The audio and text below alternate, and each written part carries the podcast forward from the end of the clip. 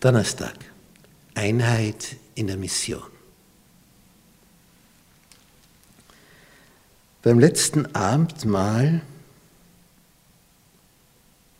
heißt es in Lukas 22, Vers 24. Das ist der letzte Abend, wo sie mit Jesus beisammen sind. Nur sie wissen es noch nicht. Es erhob sich auch ein Streit unter ihnen, wer von ihnen als der Größte gelten solle. Jesus ist im Begriff, verraten, gefesselt, ausgepeitscht und gekreuzigt zu werden. Keine 24 Stunden später ist alles vorüber. Und sie streiten untereinander, wer von ihnen als der Größte gelten sollte. Sie werden bald die größte Katastrophe ihres bisherigen Daseins erleben. Judas hat dieses Thema eingebracht, der jetzt gerade als Verräter unterwegs ist. Und das sind die Nachwirkungen. Jesus sagt zu ihnen, die Könige herrschen über ihre Völker und ihre Machthaber lassen sich Wohltäter nennen. Vor 2000 Jahren, was für eine Aussage. Sie herrschen wie die Diktatoren, aber sie lassen sich Wohltäter des Volkes nennen, die Könige. Schon interessant, oder?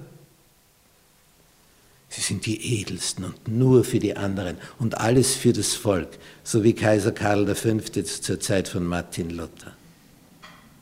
Als er abdankte, nicht im Sarg, sondern noch unter den Lebenden, was ja sensationell ist, die Reformation hat ihn fertig gemacht, dass, er, dass das nicht zum Unterbinden war, hat der Mann, nachdem er 36 Jahre in Deutschland regiert hat, seinen Hausrat, was er also so angesammelt hat in seinem Palast, ja irgendwie nach Spanien bringen wollen. Und dafür hat er gebraucht Schiffe.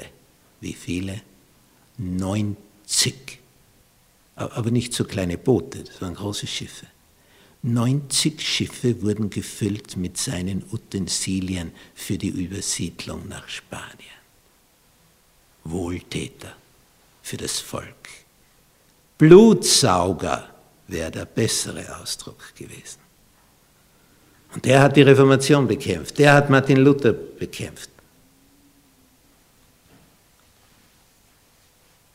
Und Jesus sagt es. Die Könige herrschen über ihre Völker und ihre Machthaber lassen sich Wohltäter nennen. Ihr aber nicht so, sondern der Größte unter euch soll sein wie der Jüngste und der Vornehmste wie ein Diener. Wer ist größer, der zu Tisch sitzt oder der dient? Ist es nicht der, der zu Tisch sitzt? Ich aber bin unter euch wie ein Diener. Er ist der Diener von allen. Das ist Jesus. Das sagt ein Beispiel habe ich euch gegeben, damit ihr tut, wie ich euch getan habe. Das sagt er nach der Fußwaschung. Johannes 13.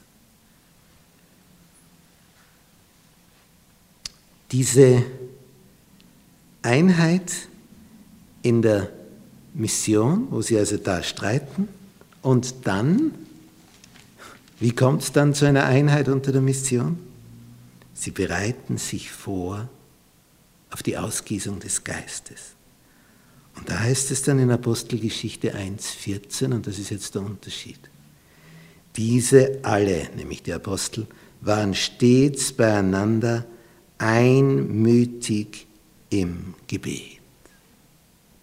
Einmütig waren sie beieinander im Gebet.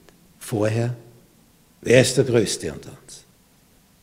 Dann eines Sinnes, haben sich gegenseitig ihre Sünden bekannt, einander vergeben und darum gebeten, dass der Geist auf sie kommen möge.